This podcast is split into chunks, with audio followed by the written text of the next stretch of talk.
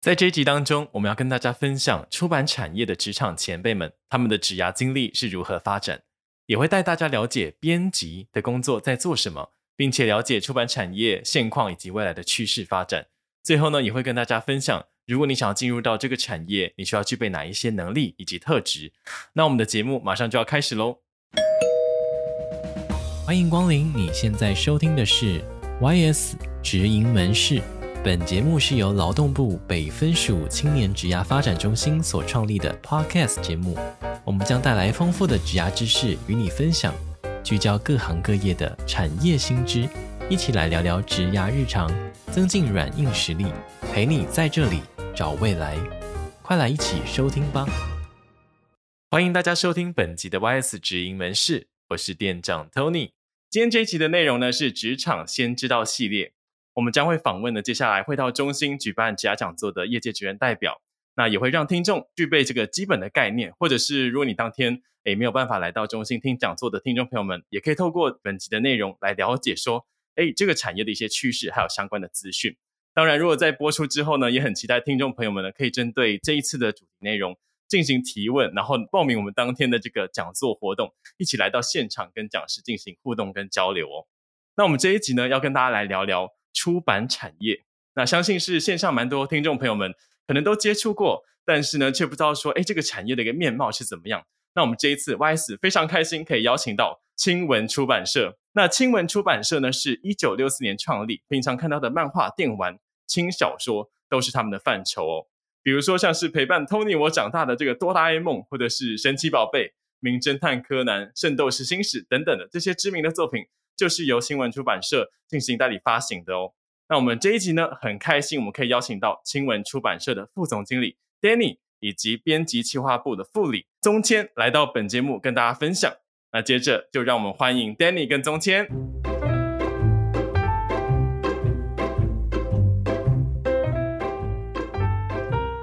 嗨，大家好，我是 Danny，我是宗谦。大家好，Hello，Danny 宗谦，今天很开心可以邀请到你们来到跟线上的听众朋友们一起来聊聊职涯。那因为真的也很难得可以接触到这个出版的产业，所以呢，也希望说可以透过诶这样的一个节目内容，让大家如果比如说想投入这个产业的青年朋友们多一点点的认识。那我其实蛮好奇，Danny 跟宗谦，你们在这个职涯的经历或者是在求学的过程中是。求学的时候就决定要踏入出版产业吗？还是说当时也是误打误撞？就是当时是怎么样的一个契机下进入到这个产业呢？嗯，我先讲好了，我的工作时间已经超过三十年了，所以应该讲说在三十年前，我们那时候的环境比较不允许我们看漫画吧。那所以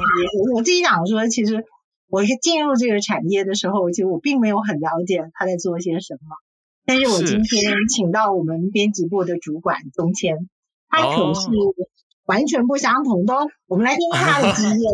好，大家好，我是宗谦。嗯，那其实我从国中的时候就开始接触到动漫画这一块东西，那就从国中开始看。那当然那时候其实就是其实也是小时候也是家人是不可。看的啦，嗯，那对，那时候就是交换条件嘛，就是读，就是考试考得好，就有办法花有一些空闲时间可以接触。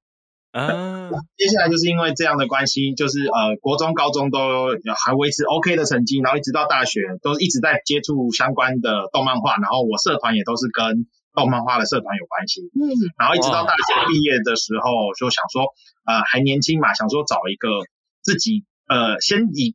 兴趣当成工作试试看，然后来找一个接近的环境啊，譬如就是看到的出版业的部分。他、嗯、那时候正好青文对青文那时候正好正在发展所谓的轻小说那一块的部分，那想说哎、哦、有这个机会就赶快投一个履历，那就哎呃就很感谢青文给我这个机会，一直做到现在，我一直做到现在接近十五年了，哇塞，从毕业到现在，从毕业到现在，那一直以来都是保，就是还是对着动漫画有深厚的兴趣啊。我现在每天回家还是会看相关的，就是除了工作以外的东西，也会看我自己喜欢的东西。听起来真的就是你当时就是兴趣，然后兴趣成为工作，这真的是一件对对于很多人来说，这件事情是一件很梦寐以求的事情。嗯，那当然也就是当了呃，当然兴趣当工作是一件很棒的事情。那当然也是有很多美眉嘎嘎是需要，就是呃，有时候觉得哎，以为到小时候看东西的时候觉得很简单，其实进了这一行之后啊，才有很多觉得哦，呃，做这个产业之后背后的一些呃它的细节啦，它让以后可以让我更喜欢我看到我看出我看到的动漫画这样子。哦，了解。那其实我想说，因为比如说，我记得冬天是呃这个编辑企划部的副理，所以其实我觉得在出版产业当中有一个灵魂的人物，也就是编辑的这个工作。那其实常常就会有很多人问说，哎。有作家，好像为什么还需要编辑呢？一个作品不就是由作家作作者创作的吗？那究竟这个编辑，我们有时候还会听到哇，什么责任编辑、文字编辑，还有内容编辑，及大家最常听到这个总编辑，就是不知道可不可以也来跟大家来分享一下他的工作内容，大概会是讲怎么样子呢？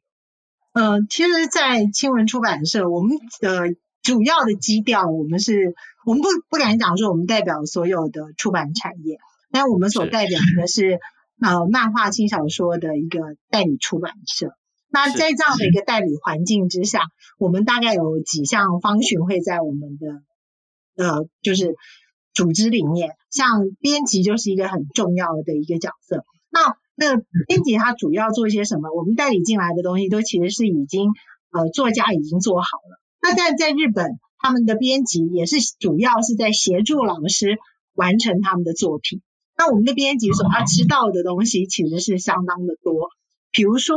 像我们有出纸本或者是电子漫画，他们都要同时了解，哎，纸本这样子的一个呃这样子的画面，在哪一种纸张印刷，用哪一种印刷技术印出来之后，它会呈现什么样的样貌，那就会给老师建议说，哎，你这本书。走的是比较古风，那所以我们用的可能是比较没有涂布的纸去做印刷的工作。那你这一本书其实比较亮丽、比较活泼，那我们就会建议你，比如说用雪铜比较亮面的纸张去衬托出它的精神。那像这些都是编辑所需要的。那编辑里面又分成文字编辑，那或者是所谓的内容编辑。的确，那总编辑他要知道的事情就更多了。那接下来啊，我就让东千让他跟大家解释一下，像对青文的文字编辑到底要做一些哪些事情。我这边补充一下，就是呃，其实日本的编辑跟就是大家平常知道那个编辑的职业，跟台湾的以青文的代理商代理的出版社代理的出版社来说的编辑有点不太一样。嗯，日本那边的代编辑他是比较偏向是跟老师讨论剧情，然后因为呃，因为很多老师其实他们只就是他们专注在画画这块市场，他们可能有些呃市面上一些可能叫呃出版书的部分，他们可能一些内容上的部分，或者是一些刚刚带你有提到，比如说材质的东西，他们不清楚，所以日本的很多编辑会去帮他们，就是只要让老师专心作画，然后其他事情由编辑去负责。然后老师如果遇到一些作画上的瓶颈或提出一些意见，会有日本的编辑去跟他讨论，那内容的部分也会去做微调或做修正。但是这是日本的情况，以台湾的话，刚刚我们也有提到，台湾其实呃以清文来说，有九成以上都是以代理的，对，我们以代理为主，以代理的东西为主的时候，变成说清文呃编辑的工作会比较偏向把一本书，把日本的日文书变成中文书呈现到市面上，嗯，对，所以我们就会有所谓刚刚有提到的文字编辑跟美术编辑，嗯，那我们文字编辑的部分，其实就是把呃就会刚刚有分成所谓的翻译的阶段，然后还有就是呃。把翻译弄成文字之后，把它放进我们的台词里面，那边那边那边会帮忙处理录制。录制之后，我们会看呃我们的文字编辑就会看整体的校对稿子，然后把它变成呃 OK 的稿子出去印刷。对，主要是分这三个阶段。那这三个阶段其实负责的东西都不太一样，那负责的人员都会稍微不太一样，因为我们觉得数位有专攻啊，就是由交由呃专业的人去负责专业的事情。所以我们的翻译会去是找的是呃翻译组或者是我们的翻译人员，嗯，就是我们特别特别特聘的翻译人员这样子。那美编的部分，那其实我们自己也有我们的美编部门，对，美编部门会去所谓的就是呃，因为呃老师的老师的作品啊，其实它有很多，譬如说大家可以看到。漫画里面它会有一些动作的场景，它的字的大小会不一样，嗯、然后或者是它会用一些比较特殊的字体字形的时候，嗯，这些都是都是我们文编跟美编去讨论出来，哎，我们以日本那边的他想表达的意思之后，由我们的文编美编去做一个把它变成中文化的行为，然后做完之后再变成呃，它会呈现在我们的中文的就是纸本上面，然后我们就可以做，哎，文编就会做一个等于是第一手的读者，他会去做以他的角度去看这个是否符合现场，哎，读者想要看到东西，还有是否符合老师想要表达的意境这样。嗯，所以听起来背后是真的是很多的编辑，然后一起合力完成这一本书籍，然后送到我们消费者眼前。其实它经过了很多重的关卡。所以文字编辑的话，他应该这个语言的能力要非常的好，诶，才能够翻得很精准，对不对？因为的文字编辑啊，走重，当然，因为我们是代理，比如说我们是代理日文书，他至少要看得懂日文，所以他的日文程度一定要有一定的程度。不过啊，那个文字编辑最重要的是中文程度。对啊，中文程度。对对对，很多很多年轻人来应征应聘的时候，他就说他日文有多好，有多好，多好。但当他写出来他自己的自传的时候，我们都会有一种那种很大的感叹，就是他觉得他的中文能力不太好，他不太会表达自己。所以啊，就是这是其实是文字编辑最重要的一个能力，叫中文能力。了解，哇，这是我们编文字编辑最重要的一环，真的。嗯，因为我们啊，文字的部分其实就是我们的主要的客群，其实大部分是看不懂日文的人，所以我们是需要让他看得懂，把我们的日文翻成正。正式的呃，正可以看下去的中文，对对对，不然因为因为像我们编辑一开始其实也是很多会有所谓接触日文，你会有点日式中文，嗯，对，日文因为日文很喜欢倒装，对对，他非常喜欢倒装，他会那个他们的主持会在最后才会出现，或甚至不出现，嗯，这些都是要去我们自己编辑是要想办法去把调整，对，要去把主持弄出来，因为很多时候你会讲完一句话，他没有主持。对，可是这跟中文的用法，就是习惯性用法是不一样的。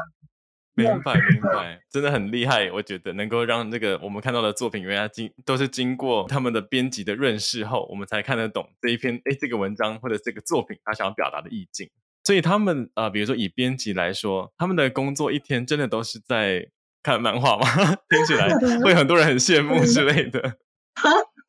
看看是在看漫画没错，但是可能不是讲讲真的讲出来之后，可能因为它毕竟还是工作的一部分。你有时候要抛开就是自己的兴趣，不能你要去你要去揣摩老师想要表达的意思，然后把它翻译成、哦、翻译成哎可以让读者就是台湾的读者去了解的内容。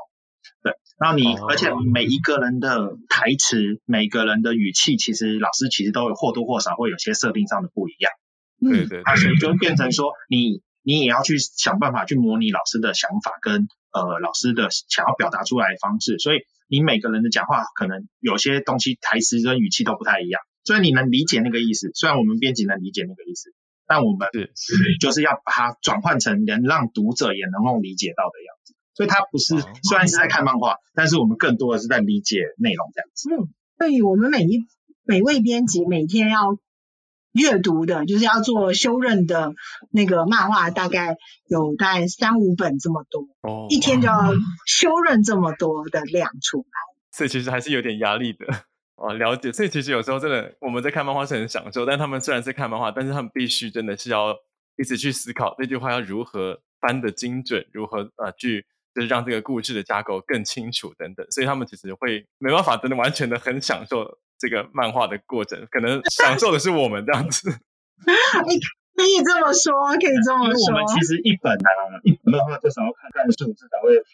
真正印刷出来，出版出来到市面上。就当你可能看第一次很开心，第二次很开心，当你看同一个东西四五次的时候，而且你每次专注的东西都要专注在里面的时候，有时候可能就没有那么有趣了。了解，哇，那真的在出版社，其实真的这个产业有很多我们不知道的工作内容。我们可能只知道作品，但不知道作品的背后其实也有许多人的付出。像是好的编译才能够让我们享受这个故事的内容，然后以及感受这个观看的乐趣。那接下来我也想要请教说，Danny 跟中谦。像现在啊，因为这个三 C 科技的发展，以及说现在已经有蛮多讯息啊，都有提到说这个疫情爆发时代也促进加速这个数位化这个发展，所以就会好像有人也会担心说，哎，那出版产业会不会有因此受到一些些影响呢？所以也想进一步想询问说，在出版产业的现况是怎么样，以及说未来的发展。它可能又会是如何发展的？不知道可不可以跟我们的听众朋友们分享一下呢？嗯，时代在转变啊，那我们也一直在迎合。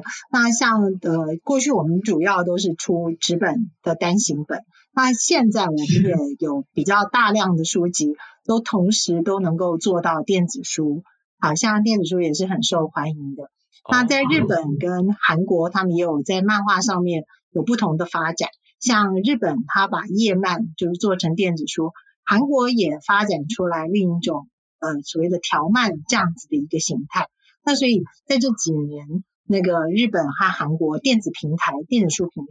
也纷纷的，就是越来越多。那我想，这也是这个产业随着潮流、随着时代的改变而改变的。对，呃，所以其其实现在就是转型成比较多是以电子化为主这样子。那对，比如说像是听书会不会也变多？比如说有声书啊，或者是声音相关的需求也会提升吗？有，因为其实现在呃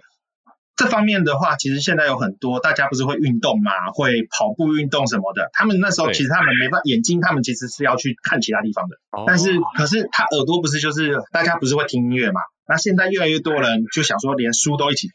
就是边听书。边做一些运动啊，需要眼部，就是眼球，它可能没有放在荧幕上，但是它可以听到，所以有些说书的软体或者是一些书籍就应运而生。只是因为我们漫画产业的话，它毕竟还是很多是由老师画出来的东西为破例为主，嗯，所以它这方面的有声书的状态是比较少一些，但是更多的会是偏小说那边的地方会多一点，因为小说的话是一本来就是靠你的想象力去支撑整个画面的。嗯，是是是，所以就变成说，如果用听的，也反而也不会太，就是你需要，就是你要做的事其实差不多，你要去想象的画面也是差不多这样子。哦，了解哦，所以其实以小说来说，转成这个有声书几率比较高，但是漫画真的还是顶多就是电子化，让大家可以方便直接在线上直接阅读。对对，其实我补充一下，刚刚讲的页漫啊，是一页一页的页，它是就是。把现在的漫画，就是单纸本的漫画，把它搬到的荧幕上或者是手机上。对，了解了解。那韩国的条漫，它其实是专门迎合手机，专门迎合手机而产生，往下滑，往下滑这样子。对，所以它才会一直往下滑，一直往下滑。那为了让大家更有吸，就是很多人喜欢看彩色，就跟刚刚您 Tony 一样。对对对，所以它就是以全彩为主。所以那个全彩是编辑后置上去的吗？还是老师当时在画的时候，他真的就有 画彩色的？都有可能，都有可能，都有可能。对，不过日本的话偏向黑白，在后来上色。后来上色哦。对，日本的、韩国的、韩国很多，我现在看到它都是一开始就有。嗯，对，了解了解。因为我本身虽然、嗯、虽然是会看彩色，然后但是后来你知道，慢慢就被动画吸引，所以也会跑去看动画。现在其实业界都是一条龙啊，所谓一条龙就是 A C G 三个方向，就是动画、漫画、游戏，所谓的多媒体。对，游戏就是手游嘛，然后漫画的话就是可能是一开始就是漫画，然后改编成动画，吸引更多人，之后最后用手游去让大家等于是呃更多平更多的方向可以让大家去享受到这个娱乐作品。是，而且甚至有时候是因为动画，然后才回去看漫画，也也有这样的状况。有有有，有，我们自己我们自己会觉得动画它是最好的广，我们会把它当成最好的广一种广告，对，很对，一种行销的方手段，对，让很多人知道，尤其日本，它就是真的做这个做的非常的好，多媒体的企划都是做的，他们在现在很多很有名的漫画，其实一开始就是他们就多方面的发展。一开始就可能就确定什么时候要动画，什么时候要游戏，可能一开始就有排程的，只是我们不知道而已。那我想问一下，比如说像现在如果很多都转成电子化的话，那以纸本的这个销售来说，是不是也会有可能会有一些些影响呢？嗯，从日本跟台湾的市场的市场统计、销售统计，的确是有明显的影响。不过，我们也在这当中找到，呃，对于就赋予纸本更好的一个生命力，就是说，我们定义它成为就是所谓的典藏或收藏用的这样子一个书籍。所以在印刷技术、纸张的品质上面，我们也都一直在要求。那这个。在日本跟台湾都是这样的一个趋势哦，了解典对啊，就确实蛮多朋友他们会喜欢这个作品，然后去支持，然后购买一个典藏，就是他们会收集好几套这样子放在家里。对对对，哇，其实听起来真的感觉还蛮多的发展的可能性，而且感觉听到许多的工作的机会也在里头哦，嗯、因为毕毕竟结合这个数位啊跟电子比如说声音，这个也许声音未来也会是一个新的工作机会，也说不定。会的，会的，对对。是那如果现在青年朋友们，他们可能对于出版产业有兴趣，然后以及说未来他们也想说可以从事出版产业相关的工作，甚至他们想要加入青文出版社的话，那这个这个行业当中啊、呃，你们会最重视哪一些的能力跟特质？有没有必备的一些软硬实力是青年朋友们他们可以作为参考的？像我刚才有听到您说的啊、这个日文或者是英文语言，可能就是其中一个嘛。那不知道会不会有其他你们会重视的软实力或者是硬实力呢？那在出版社里头，当然不止编辑这样的一个工作，那还有其他属性的工作，大家也在一一说明。那如果就编辑的这个工作的属性上，语言能力的确很重要。那但语言包含了，就是说你怎么样用文字表达出你所有的呃情绪啊、心情啊、感情这些东西，都是要你要透过文字所谓的文字力。那我们这边强调的是外文的需要一定的程度。中文能力就一定要更大。那在这几年电子化之后，呃，电子软体的操作也是我们很在意的。那像我们所有的文编，呃，都必须要会那个英几代的那个排版。但如果说你过去没有没有接触到，没有关系，公司进来也可以做教育。但如果你已经会了，那当然，那你你就已经进入这个门槛了，就。我觉得会更顺利。那我们公司在青文现在目前所有的文字编辑都是有这样子的要求。是的，就是大家都在陆续的学习，就是因为最近电子化的关系，就是开始大家都在学习一些，就是以往可能在纸本上比较不会用到的部分，可能变成电子排版之后要用到的东西。所以可能听起来，如果语言能力不错的人，他比如说像这个电子操作软体，他也许可以在里面进去学习。那但是如果是他会。排版软体，可是语言可能就先 还不够的话，可能就会会比较有，会比较吃力一点，对不对？因为毕竟作品都是外来的话，是以我们代理为主的话，我们还是希望他最少要理解这部作品在表达的意思啦。不然的话，呃，单靠翻译翻出来的东西总是有可能，因为大家的对作品的解读都会有一些呃个人的一些意见放进去。那我们这边就是要不断的去理解他老师的作品内容，所以如果你一开始就看不。一开始就对这个语言比较不强，呃，不专，呃，不太不熟悉的话，你可能就是无法去融入里面这样子。那没关系啊，对，如果你只会你会 InDesign、Photoshop 或 Illustrator，你也可以进入我们的美编部门，所以没有什么问题的。哦，那我刚才提到。这个算是比较可能硬实力的部分。那如果在他们的个人特质上面的话，有没有哪一些部分是比较比较在意，或者是 或者是会比较加分的部分呢？我们的同仁，我们都说我们的编辑部通常比较窄窄一点。他们要窄窄一点。我要说的是，我们在社内讲窄窄，其实都对他们是一种赞美，就是他们其实是非常坐得住、耐得住性子的。因为他们一天大概就是有呃六七个小时是坐定在座位上面，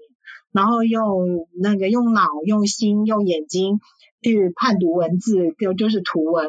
然后来帮老师的作品来做最好的诠释。因为老师的作品已经从用其他语言先表达出来了，那每一个编辑他要进入老师的那个角色设定，然后老师的那个不同的题材。然后进入每一个角色，然后帮每个角色做台词。那我就说，他们虽然很就是就是我们在社内讲他们很宅，因为他们的意思对他们就是一种称赞跟了不起，就是他们可以坐定在座位上好久的时间。对，所以这样耐得住寂寞，对不对？中是的，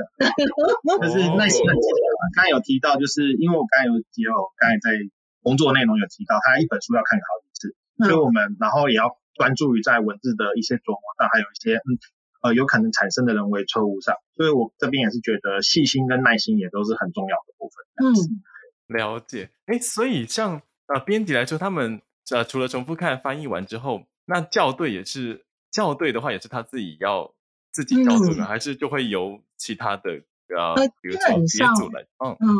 基本上是。自己校对，自自己要保证自己的产品品质。那当然，我们社内也会有那种交叉校对的这种比对方式，也都是会有。那就是为了要提供一个更好的品质给读者。对，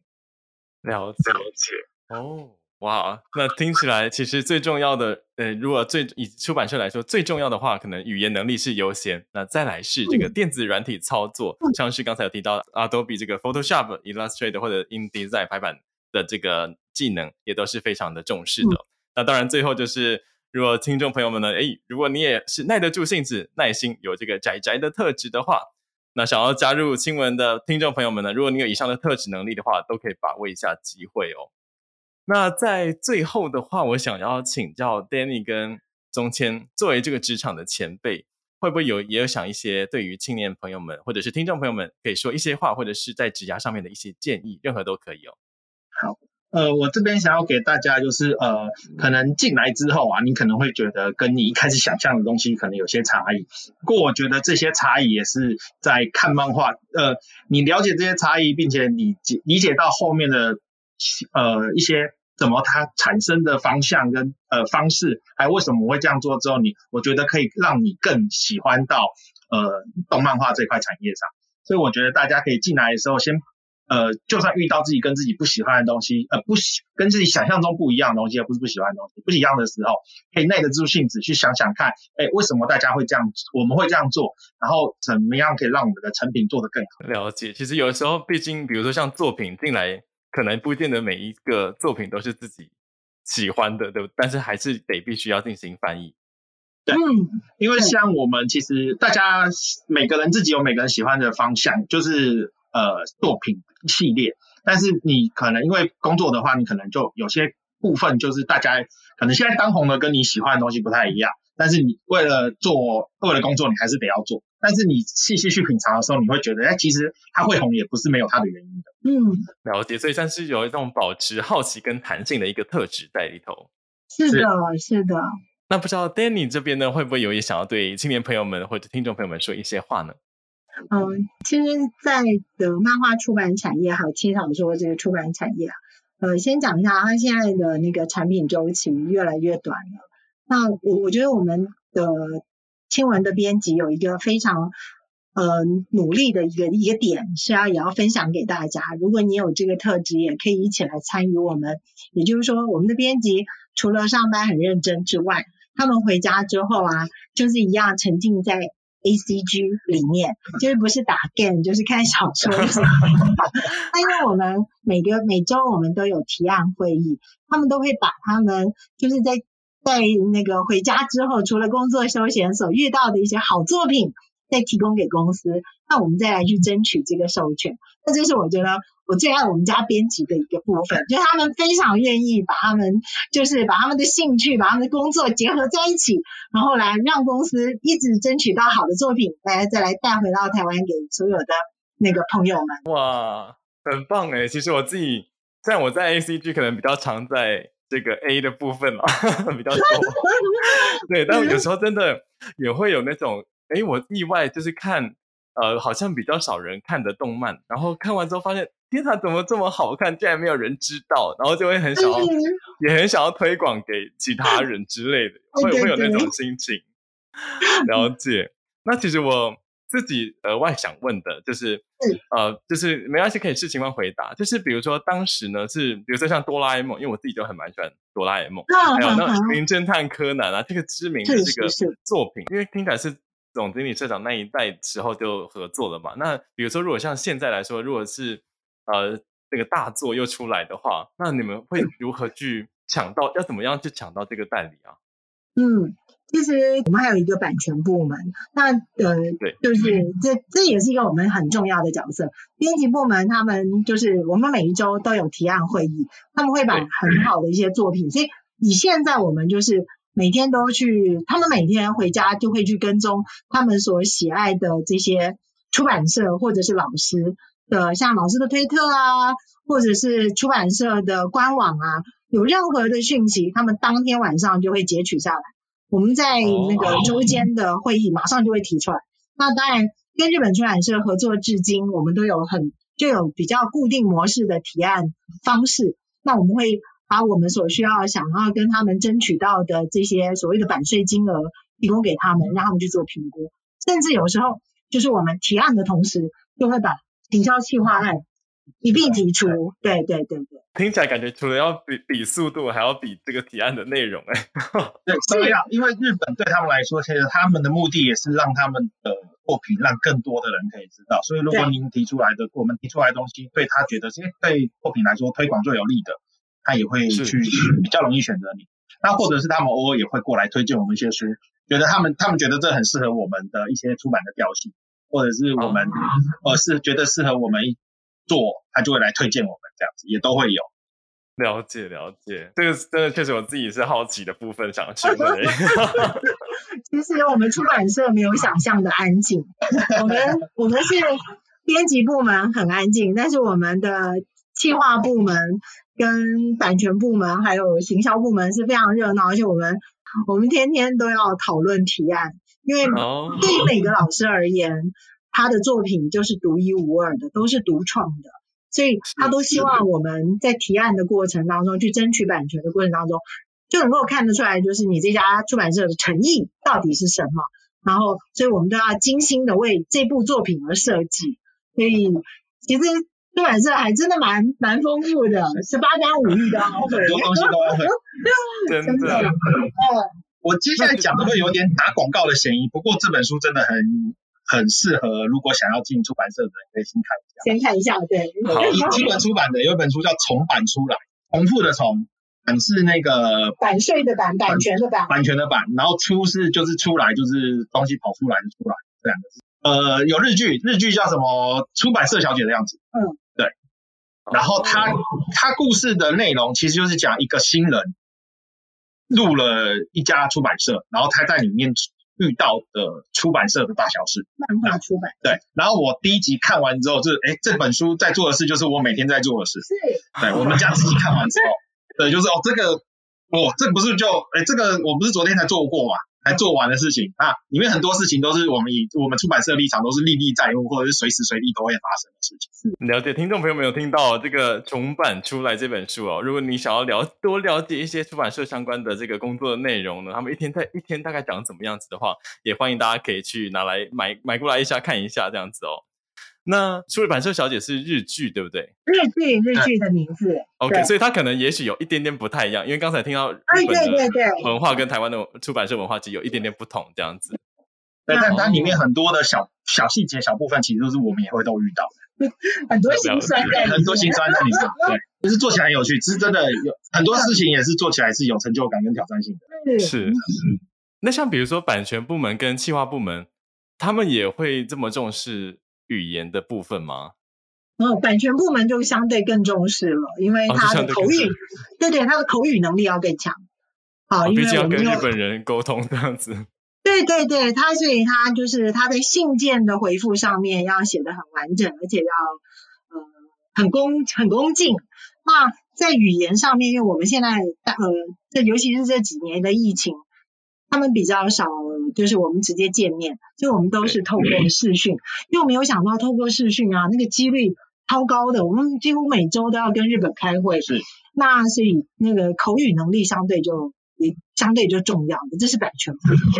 对，那版权部门他们更厉害的一点是，他们要常常把仔仔的心声、仔仔的需求 变成正常的人说，变成正常人说的话，然后去跟日本去沟通，或者是跟授权方去沟通。我觉得他们好厉害哦，就是这是我们版权部门最。就是让我们最敬佩的地方，所以我们也都很尊敬他们。好，今天真的很谢谢可以听到 Danny 以及宗谦的精彩分享，也相信听众朋友们对于出版产业有更深入的认识，不管是编辑的工作以及产业的面貌，或者说你想要加入这个产业，诶，你可能需要具备什么样的能力特质哦？那如果你对于出版产业有兴趣的话，也鼓励大家，诶，如果你现在就想要加入的话，现在就可以开始做准备了，因为毕竟语言的能力可能需要一点点时间来准备哦。那更丰富完整的内容资讯内容的话，非常欢迎大家可以报名九月三十号这一天，青文出版社当天在 YS 的职涯讲座，还有线上参访的活动。那当天也会有更多的资讯分享，以及呃这个相关的职缺的揭露。所以也期待呢可以在现场见到大家。如果你听完本节目充满好奇，现在呢，哎，你就可以赶快上网报名我们的活动。那到时候呢，可以来到现场，可以更深入了解当天的资讯。也欢迎大家呢，当天可以跟我们的讲师们做更深入的交流哦。好的，那以上就是我们今天要跟大家分享的内容。那也谢谢大家的收听，也谢谢 Danny 以及宗谦精彩的分享哦。谢谢。YS 直营门市，你的职涯便利店，二十四小时在线。我们下次见喽，拜拜，拜拜。